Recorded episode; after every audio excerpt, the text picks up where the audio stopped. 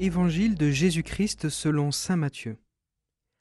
En ce temps-là, Pierre s'approcha de Jésus pour lui demander Seigneur, lorsque mon frère commettra des fautes contre moi, combien de fois dois-je lui pardonner? Jusqu'à sept fois? Jésus lui répondit Je ne te dis pas jusqu'à sept fois, mais jusqu'à soixante-dix fois sept fois. Ainsi le royaume des cieux est comparable à un roi qui voulut régler ses comptes avec ses serviteurs. Il commençait, comme on lui amena quelqu'un qui lui devait dix mille talents, c'est-à-dire soixante millions de pièces d'argent. Comme cet homme n'avait pas de quoi rembourser, le maître ordonna de le vendre, avec sa femme, ses enfants et tous ses biens, en remboursement de sa dette. Alors, tombant à ses pieds, le serviteur demeurait prosterné et disait Prends patience envers moi, et je te rembourserai tout. Saisi de compassion, le maître de ce serviteur le laissa partir et lui remit sa dette. Mais en sortant, ce serviteur trouva un de ses compagnons qui lui devait cent pièces d'argent. Il se jeta sur lui pour l'étrangler en disant Rembourse ta dette. Alors, tombant à ses pieds, son compagnon le suppliait Prends patience envers moi, et je te rembourserai. Mais l'autre refusa, et le fut jeté en prison, jusqu'à ce qu'il ait remboursé ce qu'il devait. Ses compagnons, voyant cela, furent profondément attristés, et allèrent raconter à leur maître tout ce qui s'était passé. Alors celui-ci le fit appeler et lui dit Serviteur mauvais, je t'avais remis toute cette dette parce que tu m'avais supplié.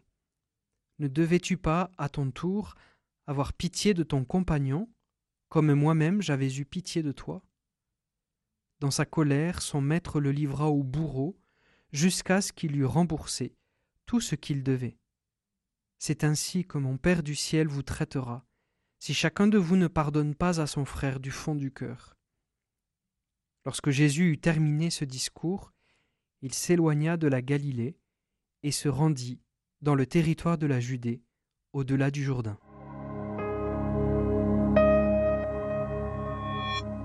On en a tous une que l'on préfère à toutes les autres. Alors pour toi, pour vous qui écoutez en ce moment la radio, chez vous ou en voiture, c'est laquelle que vous préférez, que vous aimez, que vous relisez?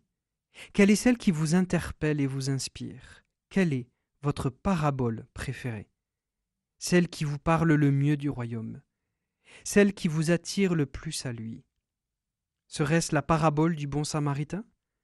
Celle du Fils prodigue, de la semence et de l'arbre aux oiseaux Ou bien est-ce la parabole que nous venons d'entendre? Pas sûr qu'elle soit parmi les favorites.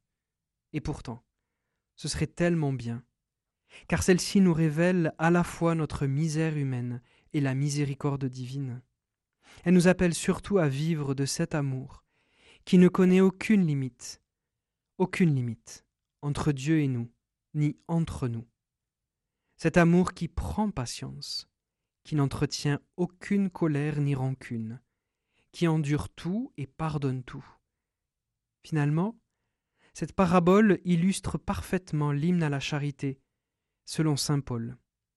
Ça nous fera peut-être du bien de la relire aujourd'hui, cette fameuse hymne à la charité, qui se trouve au chapitre 13 de la première lettre aux Corinthiens.